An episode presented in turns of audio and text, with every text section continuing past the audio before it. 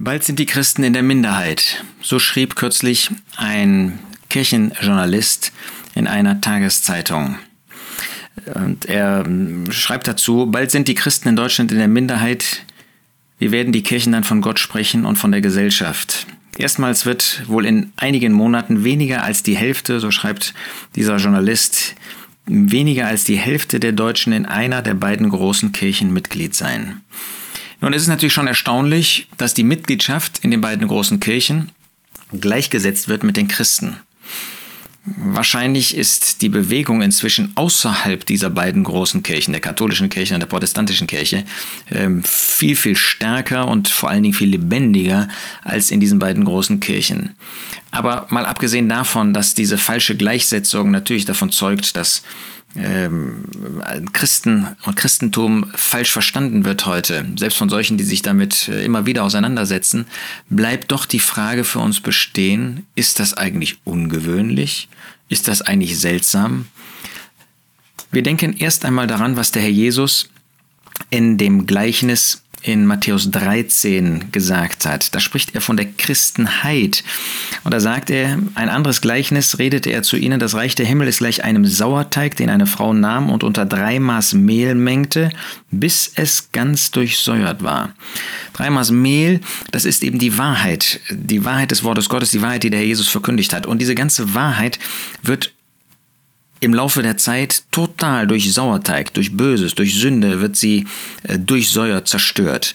Und tatsächlich ist das Gleiche auch wahr für die Christenheit. Da ist eben nicht nur falsche Lehre jetzt überall, der ganze Teig ist dadurch äh, geprägt, sondern eben auch die Menschen, die eben sich Christen nennen.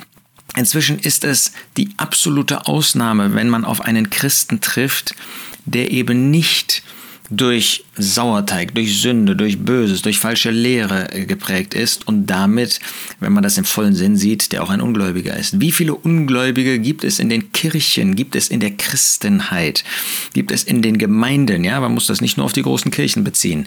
Wir müssen doch zugeben, dass ähm, selbst in dem sogenannten christlichen Bereich äh, bei weitem wir nicht mehr davon sprechen können, dass Christen Christen sind. Sie sind vielleicht Namenschristen, aber da ist kein Leben aus Gott. Immer wieder merkt man das, wenn man mit solchen sogenannten Christen auch spricht.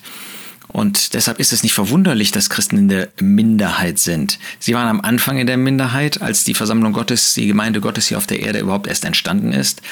Und äh, relativ schnell, als dann äh, das Christentum zur Staatsreligion erhoben worden ist und es eben zum guten Ton gehörte, Christ zu sein, war klar, dass viele Christen gar nicht wirkliche Christen, echte Christen sind, sondern nur dem Namen nach. Der Jesus sagt ja nicht von ungefähr in Johannes 15, Vers 19, wenn ihr von der Welt wärt, würde die Welt das ihre lieb haben, weil ihr aber nicht von der Welt seid, sondern ich euch aus der Welt auserwählt habe, darum hasst euch die Welt. Ja, und die Welt, das ist die, das ist die äh, Welt der ungläubigen Menschen. Und da sind die Christen bei weitem in der Minderheit, nicht nur weltweit, sondern inzwischen ohne Zweifel auch in Deutschland.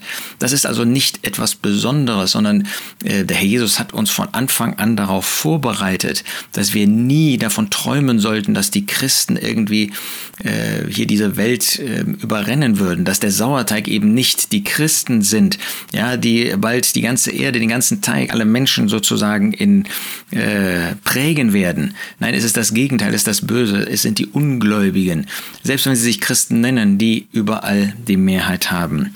Wenn das sogar für die Gläubigen galt, was Paulus sagt in 2 Timotheus 1, du weißt dies, Vers 15, dass alle, die in Asien sind, sich von mir ab abgewandt haben. Alle, die in Asien sind, hatten sich von ihm abgewandt. Sie haben sich natürlich nicht vom Christentum abgewandt, aber von dem Apostel Paulus. Und das zeigt schon, dass äh, wer wirklich als Christ leben möchte, früher oder später einsam werden wird. Nicht total einsam. Paulus hatte auch, gerade im zweiten Brief, schreibt er noch von Freunden, von anderen. Aber es wird ruhig um einen, wenn man wirklich ein Leben mit dem Herrn Jesus führt, wenn man Christ ist. Wir brauchen uns also nicht zu wundern, dass wir in der Minderheit sind. Wir brauchen uns damit nicht zu rühmen, ja, das ist wäre völlig falscher Gedanke. Aber sind wir bereit, zu der Minderheit gehören, zu gehören? Sind wir bereit, auch wenn viele uns nicht verstehen, trotzdem für den Herrn Jesus zu leben? Wie war das denn in der Zeit des Herrn Jesus? Er war der Einsame. Er war mehr oder weniger allein. Er hatte seine elf Jünger um sich herum. Es waren noch einige außer ihm dabei. Wie war das denn, als Johannes der Täufer sozusagen die Endzeit, die absolute Endzeit äh, vor dem öffentlichen Auftreten des Messias einläutete? 400 Jahre Schweigen Gottes und wo waren denn die Gläubigen, dieser gläubige Überrest in Juda? Da gab es fast niemand. Und so ist das auch heute. Wir brauchen uns nicht zu wundern. Wir sollen uns dadurch aber auch nicht irritieren lassen, ähm, sondern wir sollten umso mehr ein Leben für den Herrn führen als Salz der Erde und als Licht der Welt, scheinend hier, um so viele wie eben möglich noch zu gewinnen, um den Herrn Jesus als Retter anzunehmen. Das können wir im Wesentlichen durch unser Leben, durch ein vorbildliches, gerechtes, einladendes, liebevolles, klares Leben nach der Wahrheit ähm, können wir das verwirklichen. Und das können wir, wo es angemessen ist, wo es passt, äh, wo der Herr uns dazu auch führt und leitet, auch durch die rechten Worte ergänzen. Lasst uns als Christen leben. Lasst uns nicht auf die Masse schauen. Lasst uns nicht danach schauen, wie groß die Zahlen sind, sondern lasst uns einfach schlicht den Auftrag des Herrn erfüllen. Ihm gegenüber und auch den Menschen um uns her.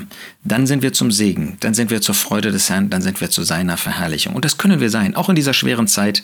Und gerade Jetzt in der Zeit äh, vor dem Jahresende ist das eine Möglichkeit auch, die gute Botschaft weiterzusagen, vielleicht mit Kalendern und den einen oder anderen noch zu erreichen. Wir brauchen nicht nach großen Ergebnissen zu suchen. Jede einzelne Seele ist wertvoll, um für sie tätig zu sein und ihr diese gute Botschaft weiterzusagen.